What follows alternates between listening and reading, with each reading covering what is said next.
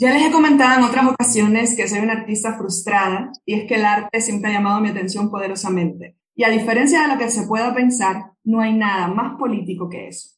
Les habla Ileana Aguilar y ahora Iliana. Sean bienvenidas y bienvenidos a otro episodio de Sin Filosofía Podcast.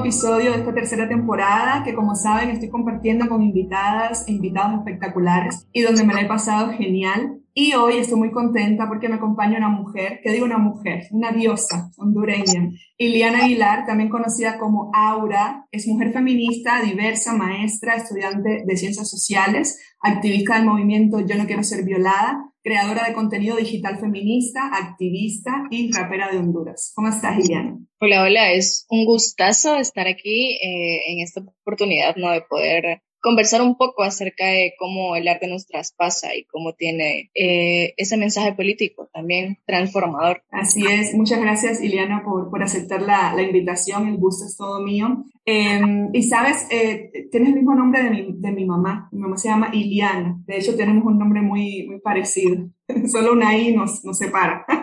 Y estaba pensando, eh, cuando estábamos platicando un poco acerca de, de, sobre qué tema íbamos a hablar y, y, pues eh, he visto que en lo que haces el arte es algo que está muy presente en, tu vida, en, el activismo también social, político que realizas. También el arte tiene mucho que ver con la, filosofía. La filosofía tiene muchas conceptualizaciones eh, diversas, incluso pueden ser contradictorias, pero justamente una de ellas es aquella que la entiende como arte, el arte de la pregunta. La filosofía también se puede entender como una especie de arte y, digamos que la filosofía y el arte tienen muchas cosas en común digamos, no sé, ninguna de las dos son productivas en sí mismas, por ejemplo. Es decir, no generan riqueza, así como, como, otros saberes, sobre todo que tienen que ver con el área de las humanidades. Digamos de que ambas tienen mucho que ver con lo crítico, también con, con ese cuestionamiento, con lo humano, también con el tema de la contemplación, eh, como un primer acercamiento con, con la realidad, con las cosas. Y, digamos que tanto el arte como la filosofía tienden a ser menospreciadas por estas mismas cosas que he mencionado. Y a fin de cuentas, no, no estamos buscando individuos creativos y críticos, me parece a mí, ni individuos contestatarios, ni individuos que sean más humanos ni, y éticos o más inteligentes, sino que estamos buscando individuos consumistas que conozcan solo lo necesario para producir y, solucionar problemas que puedan ser prácticos, no sé, eh, individuos manipulables, individuos mediocres, que es un poco el tipo de individuo que quieren nuestras sociedades, que quieren nuestros estados, que quieren nuestros sistemas, eh, y, y, pienso que es por ello por lo que eh, al fenómeno del arte y la filosofía lo atraviesa el fenómeno político. A tu criterio, ¿qué es para ti el arte? Si la pudieras definir con tres palabras, solamente con tres palabras, y explicar por qué, por qué esas tres palabras. Bueno, para mí el arte es expresión. Eh, ¿Por qué? Porque las emociones nos traspasan a todos, nos pasan por el cuerpo, la cuerpa. Es una necesidad del ser humano buscar sanar, buscar uh, desahogarnos, buscar descargar esos, esos sentimientos que nos abundan, ¿verdad? También me parece que es liberación, porque, bueno, ¿no? Hablando de, de cómo la expresión nos ayuda, también nos ayuda a, tener procesos de liberación, procesos en donde muy adentro de todo es, está ese anhelo de libertad, ¿no? Y de, de búsqueda de sí mismas, sí mismos. También creo que es darnos la oportunidad de crear, porque mmm, no siempre nos enseñan a crear. Nos enseña, el sistema educativo básicamente está basado en, en seguir un orden específico, que se podría decir incluso cuadrado. ¿verdad? Entonces, el, el, momento de que vos te dispongas a decirnos como no, o sea, si a mí me gustaría ser cantante, ¿por qué no puedo escribir? Si a mí me gustaría ser poeta, ¿por qué no puedo escribir poesía? O sea, creo que todos tenemos la capacidad de crear de en todas las distintas manifestaciones amplias del arte. Entonces, creo que de esa forma podría describir cómo me traspasa el arte directamente. Me parece genial eso que, que comentas eh, y quizás más adelante en la, en la plática nos vamos a, digamos, vamos a profundizar un poco más esa idea, porque sí coincido contigo completamente en el hecho de que el, el, fenómeno educativo o la manera en la que nos educan, ya sea en una educación eh, informal, es decir, la educación que nos da nuestra familia o, lo que vamos aprendiendo socialmente hablando, eh, o sea, una educación institucional en la escuela, digamos. Eh, hay muy poco espacio para la creación, hay muy poco espacio para la diferencia, porque gran parte de la creación, de la innovación, es precisamente la diversidad, es decir, separarnos de ese esquema que, que tú mencionabas que es cuadrado, donde eh, pues nos enseñan a repetir, a, memorizar, a reproducir y no nos enseñan a crear, totalmente de, acuerdo. Me encantaría saber cómo comienzas en el, en el, mundo del arte, si es que tiene un inicio así marcado o, o si es algo que viene contigo desde que eres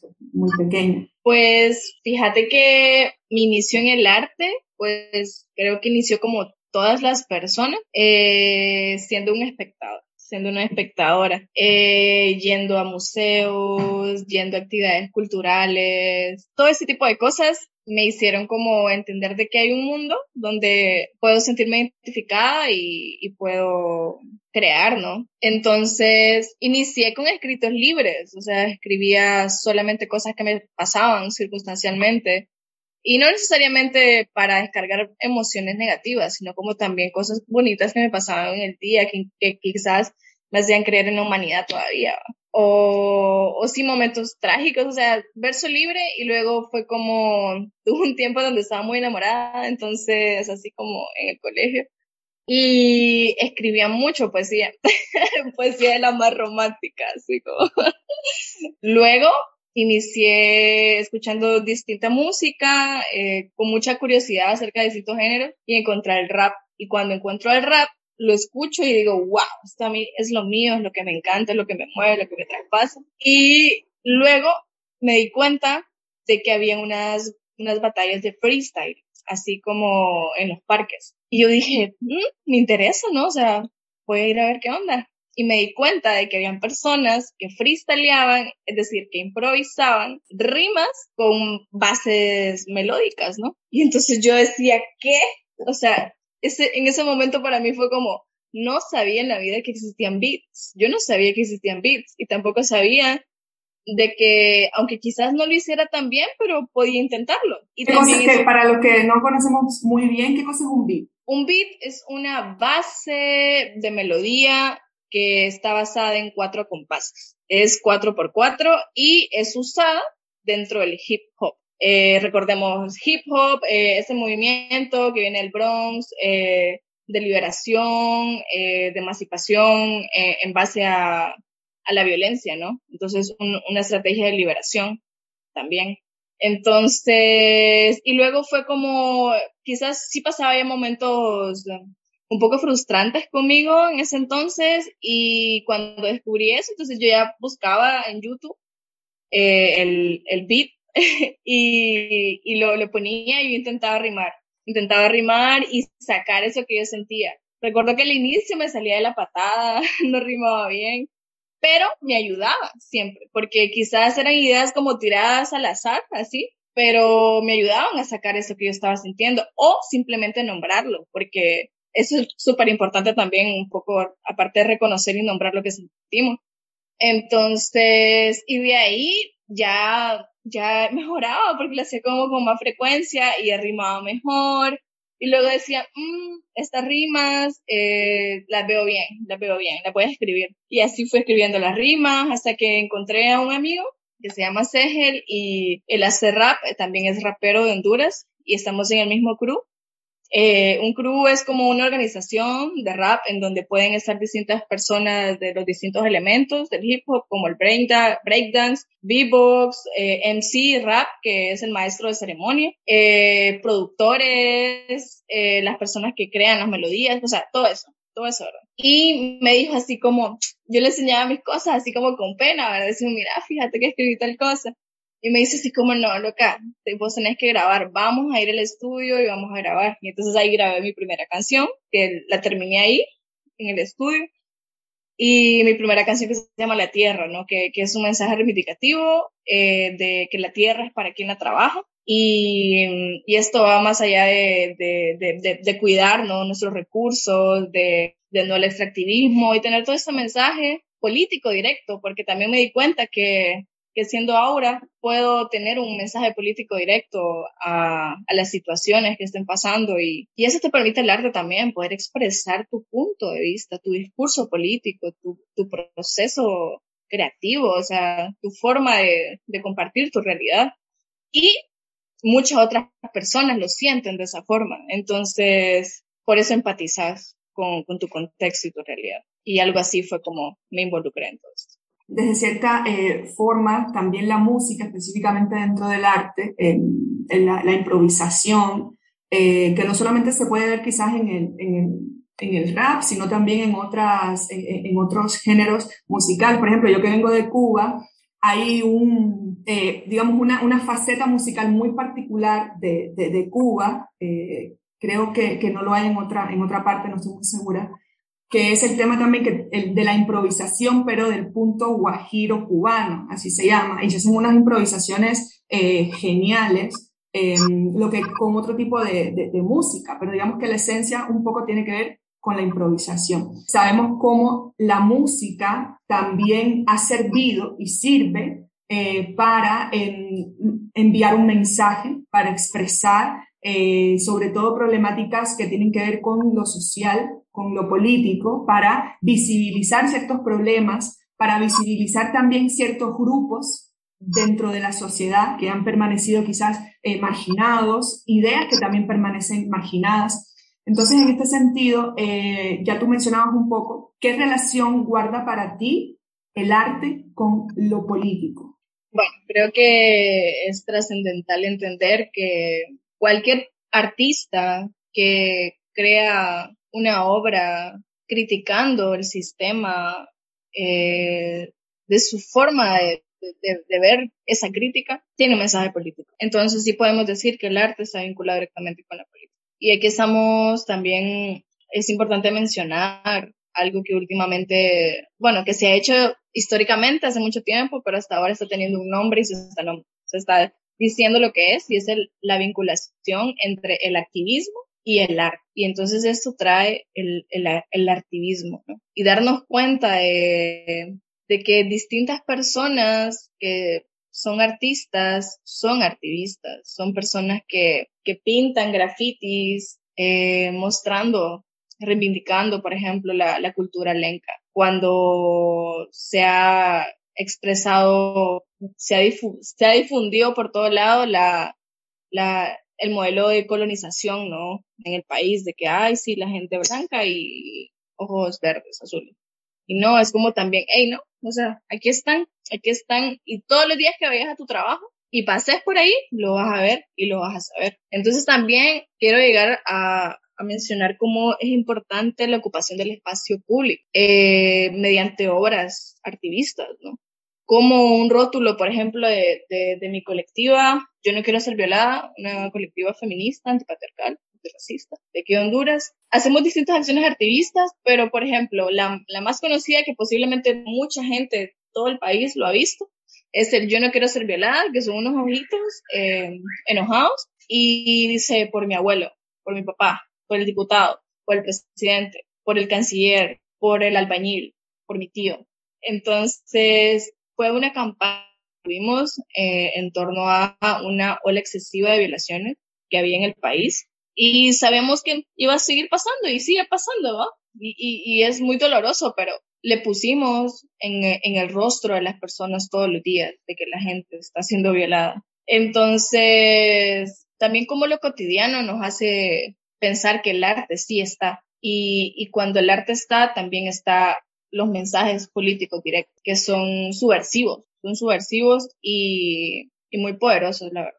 Sí, eh, yo, yo coincido contigo em, y pienso de que el arte en, en, sí mismo, por todo lo que, lo que representa, tiene una función que además de estética, que quizás es lo, lo, lo, que primero pudiésemos decir sobre, sobre el arte, también tiene una función sociopolítica importante. Tú, tú ya mencionabas algo al respecto. Y el artista, la artista, pues tiene un rol muy importante dentro de lo social porque entre muchas otras cosas funge como agente de cambio. También tú hablabas del tema del activismo, que es tan importante y que está teniendo tanto peso, sobre todo en, en la actualidad. E históricamente, una de las primeras instancias donde se ha manifestado la transformación de los fenómenos socioculturales es en lo artístico. Digamos, los principales elementos de, de vanguardia ahí han estado, eh, en el arte, en sus diferentes ramas, en sus diferentes facetas. Y el arte, pienso de que también tiene una función, y es muy político eso, eh, utópica, en relación, eh, digamos, a, a aquellos eh, aquellas cosas, aquellos elementos que, que como humanidad deseamos alcanzar. Pero lo interesante es que al mismo tiempo tiene una función distópica, es decir, de lo que no queremos alcanzar y cómo se puede también reflejar en el arte como un llamado de atención. Hey, si seguimos por el camino que vamos, pues aquí vamos a llegar, a estos problemas vamos a llegar, esto es lo que nos puede pasar.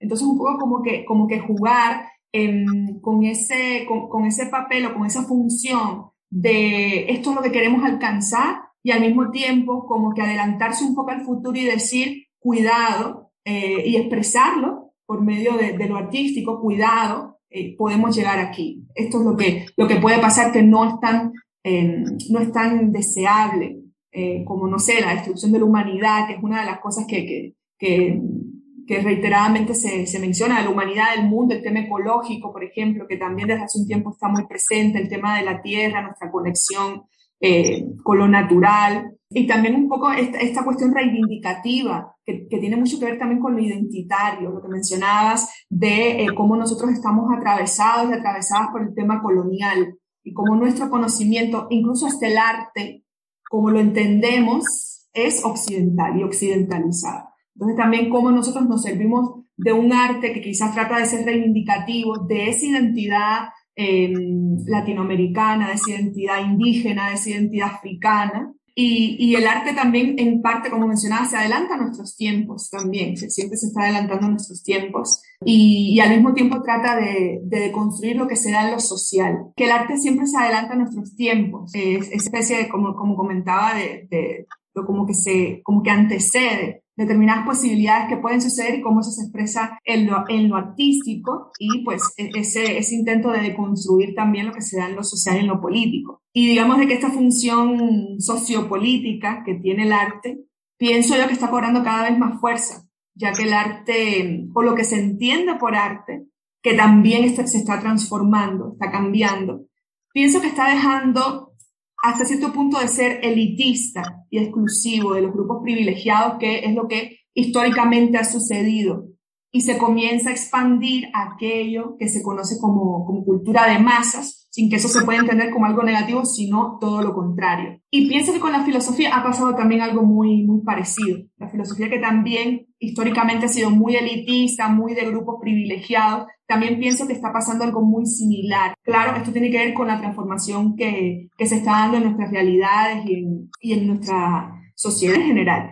Y también, por otra parte, los receptores del arte, es decir, las personas que reciben ese, ese, ese arte, perdón, eh, están asumiendo también, pienso, una posición más interpretativa y, menos contemplativa, un poco. Es decir, ya no solamente ven el arte o, o se, se, apropian del arte y, y ahí nada más, sino que también lo interpretan y no necesariamente lo interpretan en, quizás ni, ni, de la misma forma en la que el artista o la artista eh, en un momento pues hizo su creación. Le pueden dar otras interpretaciones eh, y que también tienen una función social importante, política importante, porque les hace cuestionarse determinadas realidades que, que, que están, que están viviendo. Y, y en este sentido eh, es interesante ver cómo el artista o la artista utiliza también el arte. Entonces aquí, aquí me, me gustaría saber en tu caso, es decir, cómo, cómo te sirves del arte, si es que este, este término será el correcto, servirnos de él, no en un sentido utilitarista, pero para expresar tus ideas, tus sentimientos, tus posicionamientos en torno a lo que pasa, digamos, en el mundo y específicamente en Honduras, donde sabemos que hay tantas problemáticas de índole social y político. Yo podría decir que más como que servirme, porque sí, cabal, es un proceso de, entenderlo y buscarlo y, y practicarlo. Creo que hago rap y bueno, todo lo demás que me mueve es porque me traspasa el cuerpo. Y para mí es muy importante siempre, siempre, siempre mencionar eh, lo, lo importante que es saber acerca de nuestra cuerpo, territorio, saber de, de que las emociones nos traspasan y que también los territorios en que habitamos son parte de lo que somos. Entonces, desde ahí siento que parte todo, todo lo que soy, todo lo que es ahora.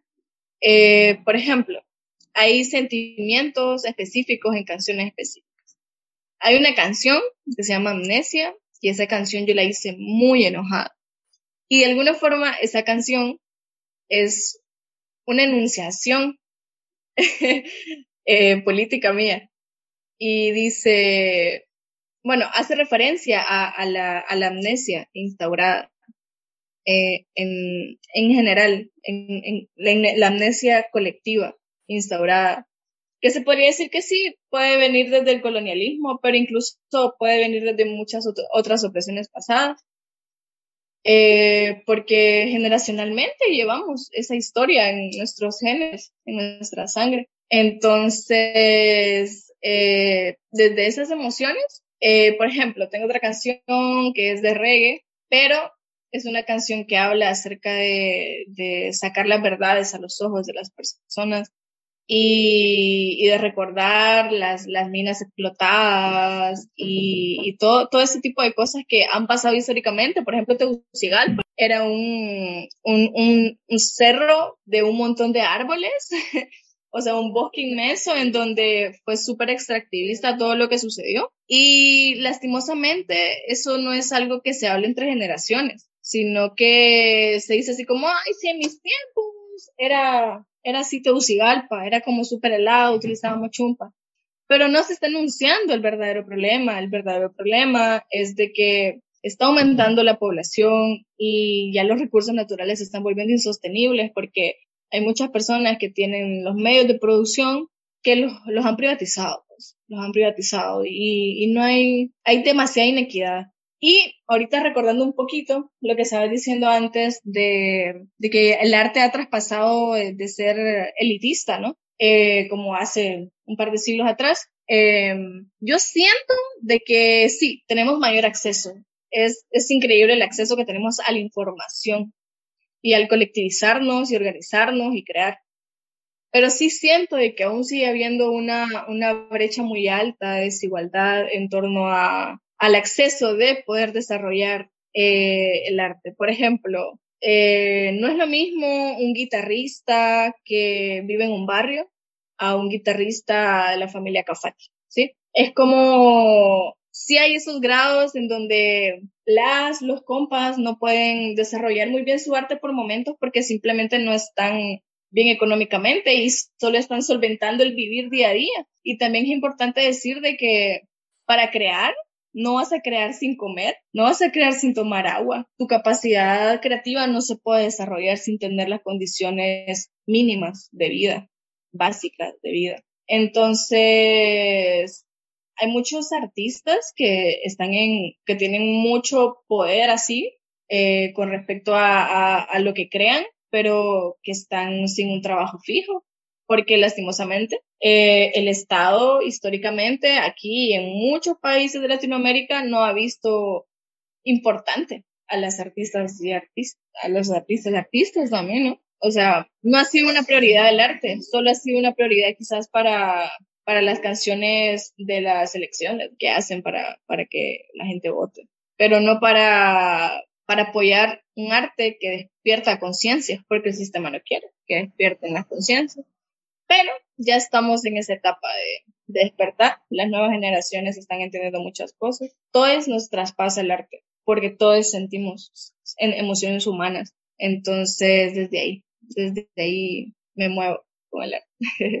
Me parece muy importante, Ileana, eso que, mencionas, porque justamente eh, hay todavía eh, un cuestionamiento, y creo que lo mencionábamos un poco, en relación a lo que se considera arte, un poco tratando de seguir esta cuestión elitista eh, que por mucho tiempo ha dominado no solamente el, el, mundo del arte o las creaciones artísticas o lo que se considera como artístico, estético, el conocimiento en sentido general, es decir, la ciencia en sentido general, los saberes en sentido general. Y, y coincido contigo, aunque pues hemos logrado hasta cierto punto pues esa, e, ese, digamos, e, esa amplitud, eh, por lo menos referente a otras épocas, de eh, las personas que tienen acceso al arte en todas sus manifestaciones.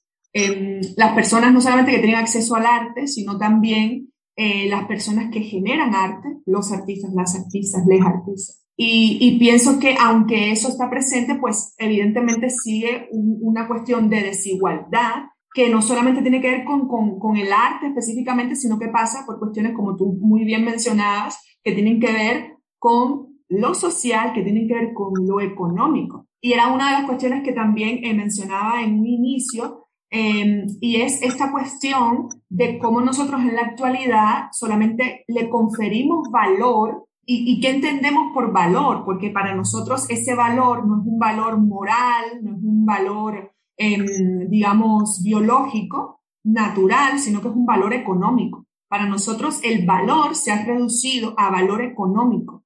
Entonces, todo lo que no genera riqueza, cuando estaba haciendo también un poco esta, esta interconexión entre lo que significa el arte lo que es el arte con la filosofía, eh, porque nos pasan muchas cosas parecidas precisamente por esto. Es decir, todo lo que no genera riqueza en sí mismo, todo lo que no produce y lo que está más asociado a un tema eh, espiritual, a un tema eh, que tiene que ver más con, con los valores, ahora sí, humanos, morales, etcétera, pues no se les da legitimidad socialmente hablando. Entonces, evidentemente, el, espacio y la disposición que los estados, que las naciones, que las políticas públicas de los países dedican al arte es muy pobre, sobre todo en América Latina. Y pienso yo, sobre todo en Centroamérica y aquí en Honduras. Algo que, mm, he notado, eh, yo llevo, por ejemplo, ocho años viviendo en Honduras Em, y una de las cosas que llamó más mi atención, eh, digamos, en, el primer tiempo que, que, yo estuve acá viviendo, eh, fue el tema del arte y el espacio que tiene eh, como política pública desde el Estado, el espacio, el espacio que se le confiere al arte y a los artistas, a las artistas. Porque, em, digamos, de que siempre mi vida estuvo muy relacionada con el tema del arte, no necesariamente porque yo directamente eh, me dedicara específicamente al tema artístico o mi familia se dedicara al tema artístico, sino es porque eh, en mi país de donde yo vengo, que es Cuba, em, se le dedica mucho espacio desde el punto de vista estatal, desde el punto de vista de, eh, digamos, de, de las políticas públicas, se le dedica mucho espacio al arte, con todas sus manifestaciones. Entonces, para mí lo más normal del mundo era la presencia de espacios dedicados al cine, festivales de cine, los espacios dedicados al teatro. A mí me encanta el teatro, siempre lo digo.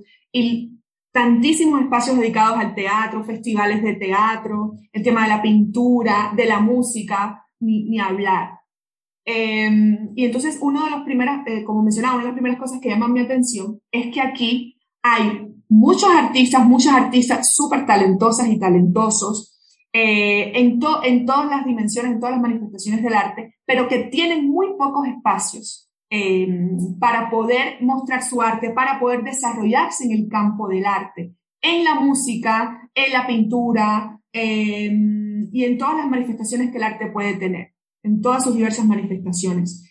El campo es muy limitado, es muy reducido y los espacios para quizás la palabra no sea la adecuada, consumir, entre comillas, sin verlo desde este punto de vista consumista, económicamente hablando, pero los espacios dedicados para apropiarse, digamos, del arte, para intercambiar desde un punto de vista artístico, para que los creadores de arte puedan mostrar sus creaciones, es muy limitado. Y las políticas públicas, ¿para qué hablar del Estado aquí de Honduras? Entonces, Em, lastimosamente se le confiere muy poca legitimidad al fenómeno artístico y no solamente desde el Estado.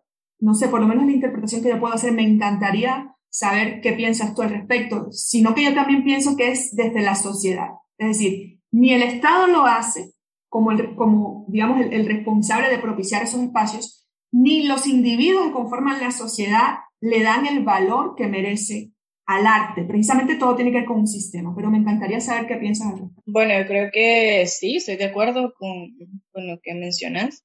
En realidad hay espacios, o sea, hay, hay, hay varios espacios, pero por lo general, si no es un arte que vende mucho, eh, es muy difícil que se rente un local y que se cobre entrada, porque al final las y los y las artistas eh, ganamos, nuestra paga es la entrada, ¿verdad? O sea, para todas las personas que nos están escuchando, cuando les pese dar 100, 150, 200 lempiras por entrar a, a, un show de distintos artistas hondureños, sepan lo que eso es, ese es nuestro pago por, lo, por el show que les compartimos, por el show que nosotros practicamos, nosotras practicamos varias veces para poder dar lo mejor de nosotros en el escenario. Pero creo que existe algo que está pasando ahorita y es que nos estamos organizando, nos estamos organizando y cuando ya existe una organización, sabemos de que está la compa que hace murales, está la compa que grafitea, está la compa que hace fuego,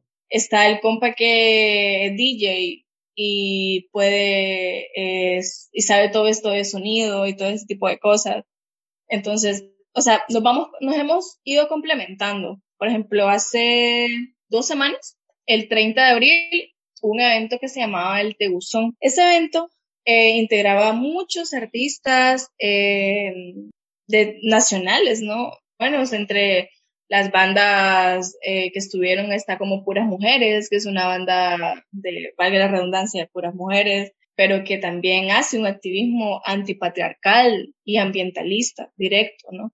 y tiene su población que escucha y, apoya es, esos mensajes que ellas comparten. También estaba Sortiniebla, que es una banda de rock también, eh, protesta, eh, crítico. Eh, estuve rapeando yo, estuve rapeando Aura, estuve rapeando otra colectiva que se llama De Pueblo y de Barrio, que también es una nueva colectiva de personas que también ahorita recién están creando, también venden camisas, o sea, están creando un proyecto autogestionable. Y también está eh, que es un, amigo eh, que también ahí le hace a los DJ, también es fotógrafo. Eh, y es como así, poco a poco nos vamos complementando. También hay otra banda que se llama Gatos de Techo, que también es una banda que toca ska, eh, rock, o sea que son momentos donde sí hacemos bailar a las personas, pero no está bailando con letras vacías, sino que está bailando con letras que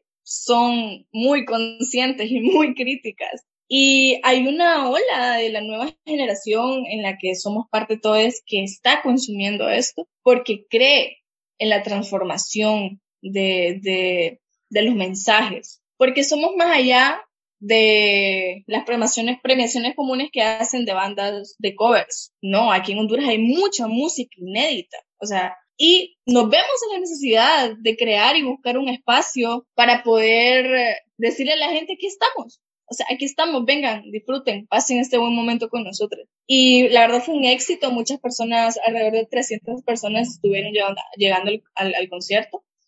Entonces, ahí es como, yo lo que siento que podría decirle a todos, a todos los artistas, los artistas, es como organicémonos, porque como dicen por ahí, una sola golondrina no hace verano. Entonces, ya cuando nos empezamos a organizar, ya, por ejemplo, también estoy organizada dentro de la colectividad feminista. Y es muy bonito también saber de que te paguen por tu trabajo y no te digan, ay, sí te voy a dar la comida ya. El valor al trabajo que conlleva hacer todo lo que haces. Entonces, podría decir de que hay cambios, se están realizando cambios internos en el, en el, imaginario colectivo de toda la, la, sociedad. Entonces, si están pasando estos cambios, es momento de organizarnos para poder eh, acceder y tener cuotas de poder en el espacio público, porque el espacio público es de todos, el derecho a la ciudad es de todos.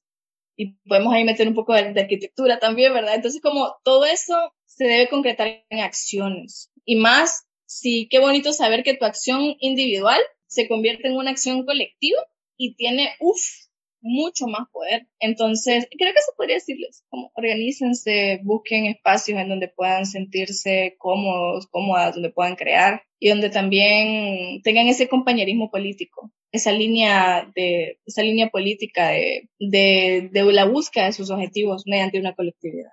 Y eso que mencionabas del tema de organizarse, el tema de las redes, pienso que, que, es muy importante y sobre todo cuando se está tratando de generar un cambio de generar una transformación que tanto necesitamos em, y cómo desde el arte se puede hacer.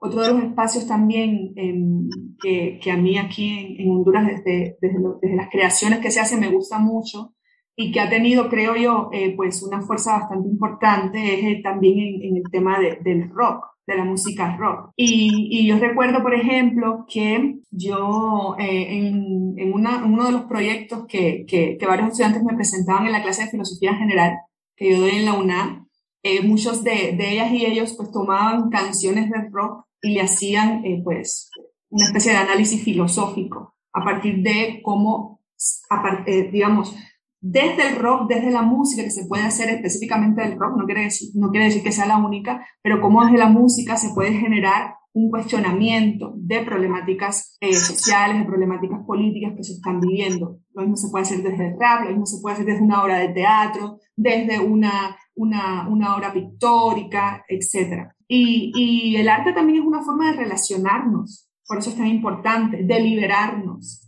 y, también nos convierte hasta cierto punto en sujetos emancipados, sujetas y emancipadores, emancipadoras también.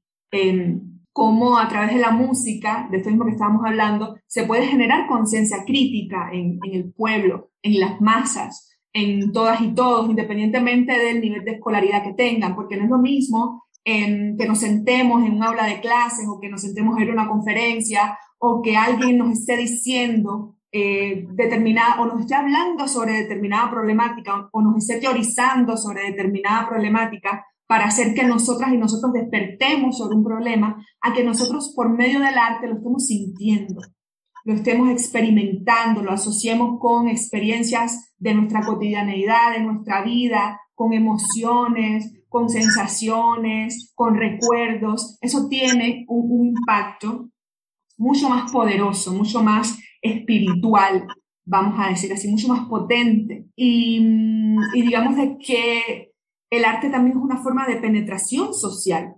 Tiene una influencia o puede tener una influencia muy fuerte, como estamos diciendo, muy poderosa. Y, y a partir de, de, esa hegemonía que está presente también en los discursos tradicionales, el arte viene a romper, o, o, o tradicionalmente es lo que ha hecho, ha tratado de romper un poco con, con estos discursos hegemónicos eh, del cual el arte no se escapa tampoco, porque el arte también, como tú mencionabas, hay relaciones de poder, hay intereses y en el arte también esto se evidencia, pero pienso que al mismo tiempo el arte también se cuestiona a sí mismo. Y esto también es lo crítico y lo poderoso que, que tiene el arte y es muy filosófico además, y es muy político además también. Eh, y mencionabas el tema de, de, del activismo que realizas eh, dentro de, del movimiento feminista o de los movimientos feministas y me encantaría saber cómo conjugas eso, cómo conjugas o a partir de, de, este activismo feminista que realizas, ¿cómo lo conjugas con lo artístico? Mencionaste algo así muy por encimita, pero, pero no sé qué, más nos puedes contar.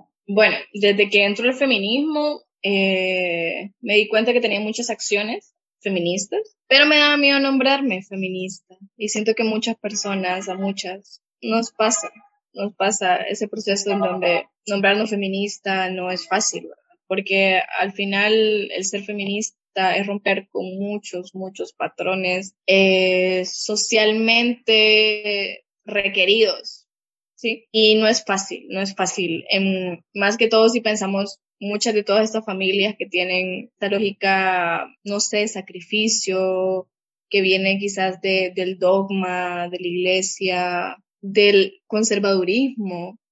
Entonces, que, ven, por ejemplo, una persona con tatuajes, un ejemplo pequeño, o una persona con piercings y te dicen que son lo peor del mundo. Pero también eso creo que nos hace entender de que son generaciones y nosotras somos una generación distinta. Y entonces desde que le empecé a apostar al feminismo, empecé a deconstruir muchas cosas dentro de mí y todas esas cosas que yo desconstruí dentro de mí me han hecho ser parte del mensaje que yo estoy dando, por ejemplo. Eh, mis mensajes son antipatriarcales. Mi posicionamiento eh, en, por ejemplo, en rapear en un, en un plantón que se está exigiendo la legalización, perdón, la despenalización de la pastilla anticonceptiva de emergencia. Esa es una acción que me hace vincular mi activismo y mi arte. Por eso hablamos del activismo. Entonces, es un hecho activista. O cómo puedo también eh, ir a hacer pegas, o cómo puedo ir a hacer stencils, o cómo hacemos una manta. O sea, todas esas acciones colectivas que son concretas y que son reaccionarias, pero que son muy importantes para eh, dar ese mensaje que tiene mi colectividad, yo no quiero ser violada. Y como activista del movimiento, y bueno, también como les habías mencionado, soy maestra, entonces yo creo mucho en la educación popular y en, en ese diálogo de conocimientos. Estamos aquí ambos aprendiendo acerca de un tema que ambos conocemos y vamos a aprender lo máximo que podamos. Entonces desde ahí nace, hay una comisión en Yo no quiero ser violada que se llama Encuentro de Saberes. Encuentro de Saberes tiene un objetivo político que es ir a distintas zonas del país a hablar de, distintas cosas, a dar talleres. Por ejemplo, la última gira que tuvimos fue una gira en Amapala y en Zacate Grande, en la península de Zacate Grande. Trabajamos con grupos de mujeres. En Amapala no había ningún grupo de mujeres organizado. Yo no quiero ser violada, pudo convocar un grupo de muchachas jóvenes interesadas en el feminismo. Y, y, es muy lindo porque es como ir interconectando todas estas redes. Por ejemplo, ahí en Zacate Grande nos encontramos con mujeres pescadoras, ¿no? Y es como, bueno, y nos están hablando de que las mujeres pescadoras viven un sinnúmero de violencias también. Y cómo la interseccionalidad de las violencias las, las traspasa. Entonces, Encuentro de Saberes es una estrategia que nos ayuda a poder eh, facilitar el conocimiento a distintas comunidades rurales en donde no suele llegar, eh, como por ejemplo las, las comunidades urbanas, que es un poco más accesible ese tipo de conocimiento porque incluso tienen internet, pero todas estas zonas eh, alejadas y así, entonces, y también el deseo de las personas, ¿no? De querer organizarse y cómo nosotras como eh, colectiva también nos, nos llenamos de tanto conocimiento de las zonas, de los territorios, de las vivencias de todas esas mujeres y cómo esas mujeres quedan con su semilla de yo sí puedo seguir organizada y yo sí puedo acompañarme a mis compañeras y ya no tengo que ver a la otra como enemiga, o sea, todo ese pueden ser pequeñas cosas, pero son pequeñas cosas que nos cambian la vida, o sea, el vivir una señora que está aquí, las que se lleva súper mal con su vecina siempre, después saber de que no, su vecina puede ser un apoyo y, y, pueden ayudarse. Entonces, ese es, creo que es un tema demasiado valioso que está haciendo Yo No Quiero Ser Violada. Ahorita andamos en el triunfo Vamos a dar mañana y pasado unos talleres de artivismo y también vamos a crear un, mural eh, con, con, las personas, las chicas que estén en, en, el taller. Entonces, y también tiene, yo no quiero ser velada, tiene muchas otras comisiones que también son muy, muy importantes, pero así como contándoles un poquito, de esa forma también es como me vinculo como artivista. Eh, también en todo esto, si, si es como necesario escribir un comunicado o este tipo de cosas, es como que yo soy buena redactando, soy buena hablando, eh, soy buena para estas cosas. Entonces, cómo mis capacidades fortalecen a mi organización, fortalecen el objetivo colectivo, que es erradicar la violencia sexual en Honduras, por ejemplo, en general. Y ya tenemos muchos otros específicos, pero algo así es como me vinculo directamente como Aura y como Ileana dentro de mi movimiento como activista. Me parece genial lo que, el trabajo que haces, Iliana, porque eh, no solamente desde el punto de vista de lo que haces como creadora de, de arte, sino también el, el, trabajo que realizas eh, desde el activismo em, feminista, que también es una, una, una especie de arte. Y, y, lo, y pienso que es valioso en sí, pero creo que es mucho más valioso porque considero de que si ser feminista, tú hablas un poco de, de lo difícil que puede ser que nos autonombremos como tal o nos demos a conocer como tal. Si es difícil ser feminista, ya en sí Pienso que en Honduras ser feminista es mucho más complicado, mucho más difícil y por eso todo este trabajo que realizas em, lo considero mucho más valioso. Ahora, estábamos mencionando el tema de cómo desde el arte se puede enviar un mensaje que también posicione específicamente con, con el tema del feminismo, posicione también a la mujer dentro de las sociedades, dentro de la sociedad hondureña específicamente. Pero también sabemos que en el arte también hay discriminación de género. Entonces, ¿cómo, ¿cuál ha sido tu experiencia en este sentido y, y cómo lo has vivido? Porque, por ejemplo, el, el, rap tiende a tener una presencia masculina muy fuerte. Entonces, eh, ¿cómo, ¿cómo ha sido tu experiencia en este sentido? Me encanta mucho que, que hablemos acerca de esto porque es un tema que no se suele hablar, es un tema en silencio que muchas mujeres eh, han vivido dentro del hip hop y el rap, porque también en muchos de los otros elementos del hip hop, como en el breakdance, eh, como en el graffiti, en el beatbox, en el MC, que son raperos, en el sí, todos esos elementos, ahí eh, hay machismo y hay situaciones de violencia directas hacia nosotras las mujeres. Y podemos hablar de distintas, como ejemplo, yo entré al rap y para entrar al rap primero fui a una plaza en donde había muchos chicos, la mayoría, mayoría de chicos, eh, freestyleando en el freestyle, para las improvisaciones. Resulta de que yo después llego a mi casa, tenía como cinco solicitudes de hombres que vi en el lugar, pero que no sabía su nombre. Y para mí fue como, que, que feo, ¿verdad? Luego, cuando esas distintas personas del mismo entorno me vieron de que yo también creaba mis cosas y que iba haciendo mis cosas, querían acercar a mí, pero no de una forma sincera o leal, simplemente con intenciones sexuales. Y para mí más que sentirme violentada, fue doloroso. Entonces yo me desilusioné mucho porque quizás, incluso si quería conocer a muchas de esas personas por su talento, porque muchas personas son, son muy talentosas, pero me di cuenta de que es un patrón de acoso que se repite una y otra vez, siempre pasa. Cuando una chica nueva se acerca a un espacio de esos, le pasa eso. Es algo súper fijo. Y también pasa de que hay mucha cuestión de ego, mucha cuestión de ego con respecto a los hombres, tipo, si ven que haces algo mucho mejor a lo de ellos, no te van a decir, ah, sí, fíjate que está tú súper y que está bien. Posiblemente te digan que, ah, sí, normal, está bien, nada. Pero desinteresadamente, ¿no? Y también hay muchas personas así, así solas, o sea, solo se escuchan ellos mismos. Cuando me fui a, y me empecé a dar cuenta de todo ese tipo de cosas, para mí fue como un desbordamiento porque yo había iniciado con mi crew, la madriguera, y al menos mi crew sí son chicos que no están desconstruidos, pero sí me apoyan y, y tenemos una lógica comunicativa asertiva. Pues. Pero ya al darme cuenta que existía ese otro tipo de personas que incluso en, en, en sus redes sociales escribían un tipo de cosas horribles, así como violentas, con memes, que para mí la normalización de las bromas que hacen violencia simplemente no pasan. Entonces, y que después te como, ay, por un meme te enojaste, que no sé qué. Y eso estar minimizando a las personas, sus sentires, descalificando tu criterio. Entonces, es algo que se replica demasiado y, y que muchas chicas hemos vivido. Entonces, ¿qué pasa? Cuando sucede este tipo de cosas. Uno se aleja. Una se aleja por sanidad mental, porque no es bonito que te estén acosando, no es bonito que te estén hablando solo porque quieren un objetivo sexual. No es bonito que te estén diciendo, ay, sí, puedes venir a grabar, pero tenés que hacerme esto de forma sexual. A mí no me ha pasado, pero sé que le ha pasado a otras chicas. ¿Quieres venir a grabar? Tenés que venirme a hacer un acto sexual a mí. Y vas a grabar, y vas a tener tu, tu canción y tu video.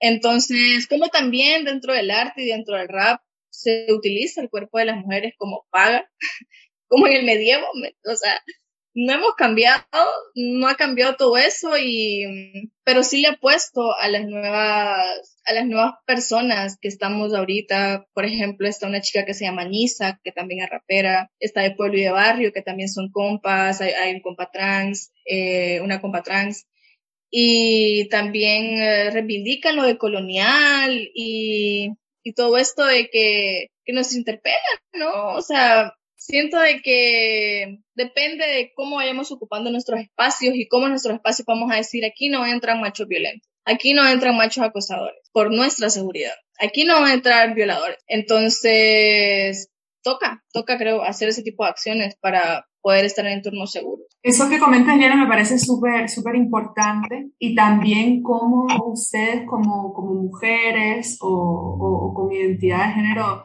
diversa eh, también tratan de articularse y de crear también estas redes, esta, esta, estas uniones dentro de estos espacios que tienden a, a también ser eh, de discriminación.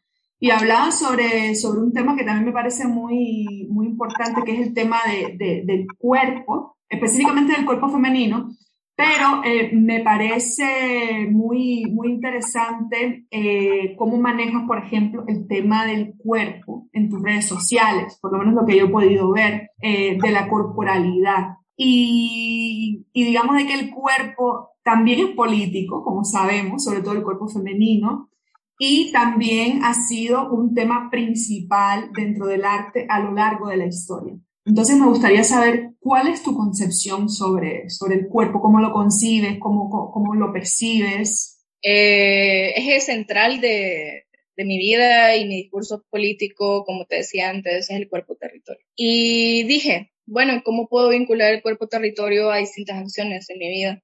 Y en eso me puse a pensar y recuerdo de que yo siempre había querido iniciar a crear contenido y había iniciado como, incluso un tiempo estuve, estuve creé una página que era súper subversiva, eh, la estuve manteniendo como durante cuatro años, tiene como 20 mil seguidores en Facebook, pero nunca me había puesto mi cara y mi mensaje. Solo lo replicaba, replicaba otros mensajes. Hasta que vi una oportunidad de una red que se llama Creadoras Camp, que es eh, latinoamericana, que es una red de creadores de contenido, de todo tipo de contenido, podcasts, cortometrajes, reels, TikToks, eh, performance, todo lo que podemos imaginar de creación de contenido. Y decía de que para postular, pues tenías que hacer un video vinculando la educación sexual. Entonces yo dije, mmm, esto me interesa, porque también me interesa aprender acerca de este tema, porque me ha llamado la atención durante mucho tiempo y de alguna forma últimamente he tenido más alcance en mis redes sociales. Entonces dije, bueno, ¿qué, qué más que poder ofrecerles a las personas que me siguen contenido educativo, ¿no? Contenido que te forme en medio de tanta cosa viral, que te hace perder el tiempo y te hace apagar un poco tu cerebro de alguna forma. Entonces empecé a escribir, a buscar información, porque obviamente para crear contenido es necesario una preparación, ¿verdad? Bueno, vos lo sabes más que nadie. Y fue muy bonito hacer todo ese proceso y en medio de esa búsqueda de información también poder dar mi forma de ver eh, la, educación, la educación sexual, ¿no? Que, mencionaba en el video que es libertad, que es derecho al placer, que es autonomía de nuestras cuerpos, es reconocimiento de nuestra cuerpa. Entonces, así fue como me inspiré en la, en la aventura. Y la verdad fue muy bonito porque tuvo bastante impacto, bastantes personas de muchos lugares les gustó. Y ahora es como salí seleccionada en la beca. Eran, hubieron más de 150 aplicaciones y salí entre las 11 personas eh, seleccionadas. Entonces ahorita es como, estoy muy emocionada porque sé que se viene mucho aprendizaje para mí y para cómo poder transformar ese aprendizaje a los contenidos que voy a crear próximamente y cómo voy a seguir vinculando lo importante que es reconocer nombrarnos, politizarnos, criticarnos, nuestras relaciones, nuestras relaciones sociales, nuestras formas de relacionarnos, muchas cosas que siento que, que, que me traspasan, como por ejemplo también, para mí fue muy importante el hecho de ya no nombrarme monógama, porque durante mucho tiempo estuve encajada en un sistema que creía que era para mí, pero en realidad me oprimía. El hecho de ahora sí nombrarme poliamorosa me ha hecho soltar un peso demasiado grande y poder irme rodeando de las personas adecuadas, ¿no? Para, para estar bien, para tener mi red de, de sostenible, de vínculos. Que no necesariamente tiene que ser sexo afectivo, sino como también aprender a valorar el amor de tu amiga, de tu amigo, de tu compa, la relación política que tenés con tu compañera, porque al final el feminismo es un proyecto político, no necesariamente todas tenemos que ser amigas, creo que todas sí podemos ser compañeras de este proyecto político y sí podemos empatizar unas con otras, pero no ser best friends, ¿no? Entonces yo siento de que mm, todo esto de, de la vinculación del cuerpo-territorio también nos hace pensar y también el pensar es ese hecho filosófico de poder preguntarnos, ¿no? de hacernos preguntas y desde esas preguntas poder llegar a, a razonamientos y a mí me pasa, sé que muchas otras personas son bien sentimentales, yo también soy bien sentimental, pero necesito razonar mucho mis decisiones.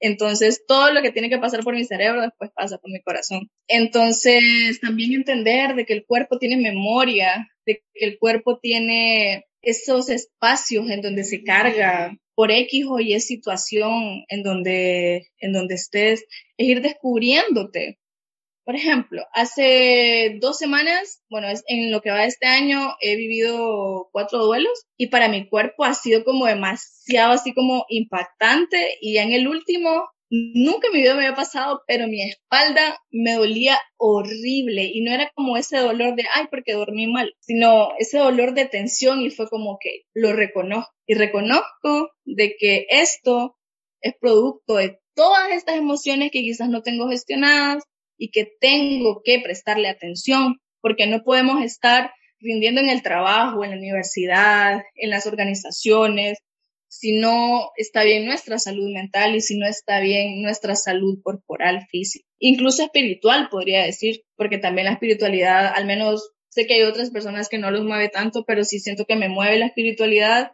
y esa, conexión con la tierra, con, con el agua, con los elementos, ¿no? Que nos hace transmutar muchas cosas que sentimos. Eh, siento que hablar de cuerpo-territorio es algo súper amplio y también solo por último quiero como remarcar de que hay un ejercicio muy bonito que siempre hacemos en, en Encuentro de Saberes porque también vinculamos cuerpo-territorio y es en un mapa de la, del lugar donde estén las personas, a las chicas les preguntamos, bien, en todo este mapa ustedes van a ubicar o van a pensar todos esos momentos en donde su cuerpo ha sido violentado. Y es un ejercicio muy fuerte, pero de reconocimiento, porque no solemos reconocer de que en la esquina siempre está el vago que nos chifla y que nos quiere tocar, porque no reconocemos que en la ciudad estamos esperando el bus y el que vende mascarillas y mentas te dice qué linda estás mami a cada rato y que se te acerca y que tu espacio personal se ve lacerado. ¿Cómo también hacemos memoria del territorio en que habitamos y cómo sabemos que en ese territorio se nos violenta? Y así también vamos identificando patrones de defensa, patrones de autodefensa para nosotras, después de reconocer todos esos sitios. Entonces, también reconocer de dónde somos, reconocer que si somos de, de un pueblo, quizás la violencia nos va a interpelar de otra forma, a que si somos una persona de una ciudad. Tengo que decir que, que el video que menciona sobre, sobre la concientización con relación al tema de la educación sexual, lo vi y, y me encantó, me encantó. Entonces me alegra mucho que, que, pues que de cierta manera haya cumplido también su, su, su objetivo. Eh, porque pienso que el tema de educación sexual eh, es una deuda bastante fuerte todavía aquí en, en Honduras. Y, y, qué, y qué bonito que, que, que, se trate de visibilizar todas estas cosas y se esté trabajando también para lograr esta, esta concientización que, que, que, es muy importante. Ya para terminar, Iliana, eh, me encantaría saber cómo crees ¿Cómo consideras tú que, el fortalecimiento del arte, no solamente como saber, sino también como expresión, como creación, sería importante para las mujeres y la sociedad hondureña en general?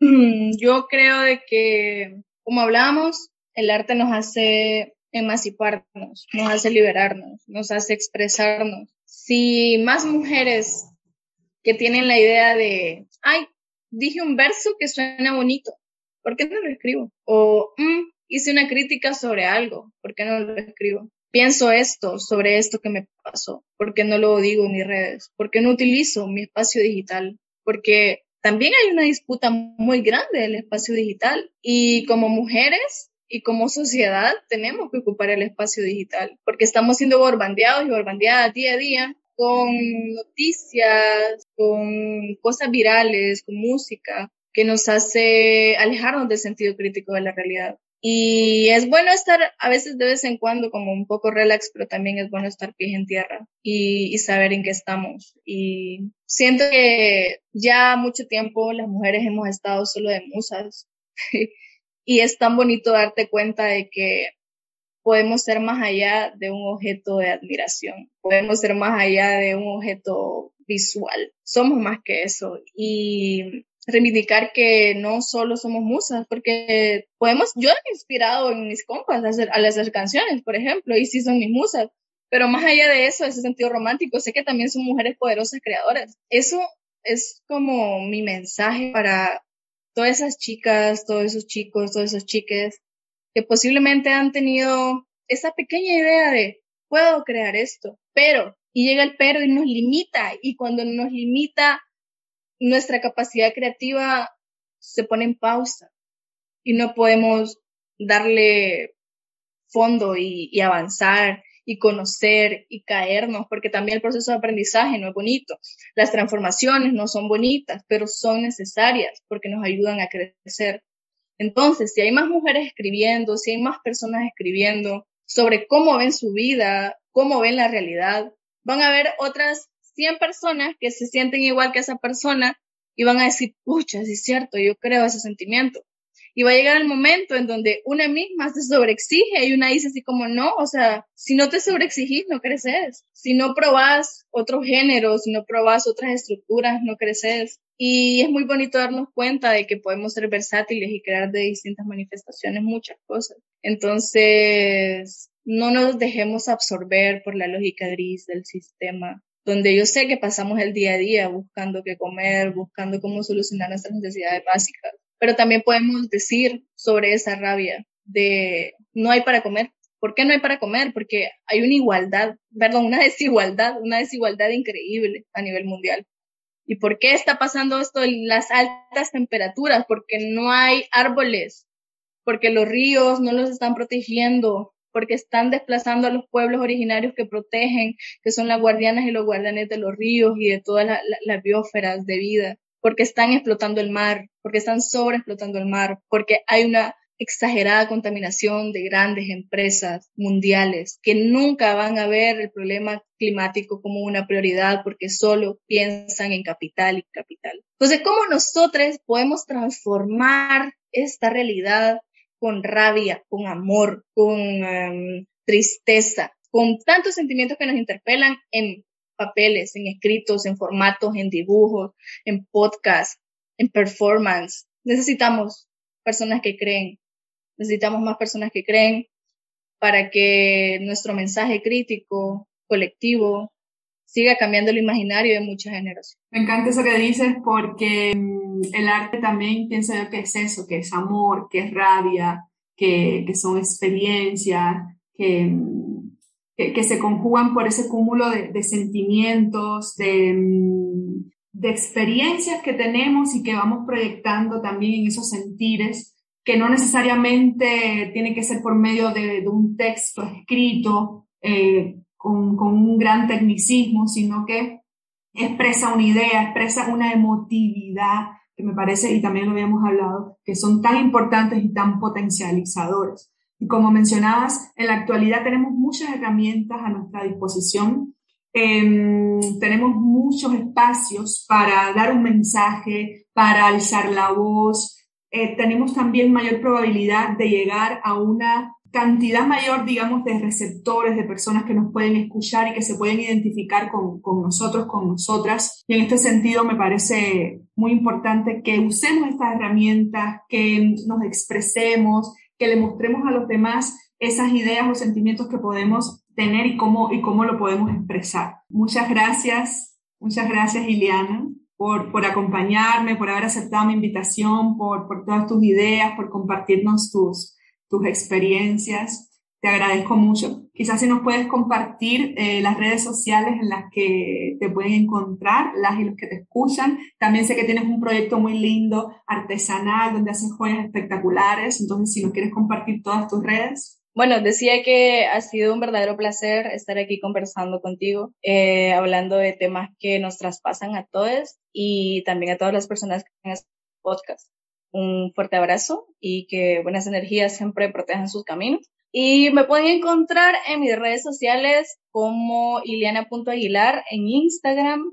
Y bueno, ahí también subo mi contenido con respecto a, mi performance de Aura, rapera, y también mi emprendimiento, que es joyería artesanal, eh, Ilisu Crates, eh, así seguido todo. Y bueno, aquí estamos siempre en comunicación y a la orden. He, sentido una, una, una vibra también esto que hablamos de, de, las vibras. He sentido una vibra muy bonita en esta plática y, y, de verdad que te agradezco muchísimo. Te mando un gran beso, un gran abrazo y espero que pronto podamos compartir en otros espacios de manera presencial y compartir pues muchísimas eh, ideas más. Te mando muchos, muchos, muchos abrazos. Y a mí, síganme en mi cuenta de Instagram, arroba sin filosofía guion bajo podcast. Sigan el podcast sin filosofía podcast en las plataformas eh, de escucha que tenemos disponible, en Spotify, en Google Podcast, en Anchor eh, y en todas eh, las plataformas en las que este proyecto se encuentra. Y como siempre, gracias, gracias por escuchar una vez más. Nos vemos en un próximo episodio. Bye.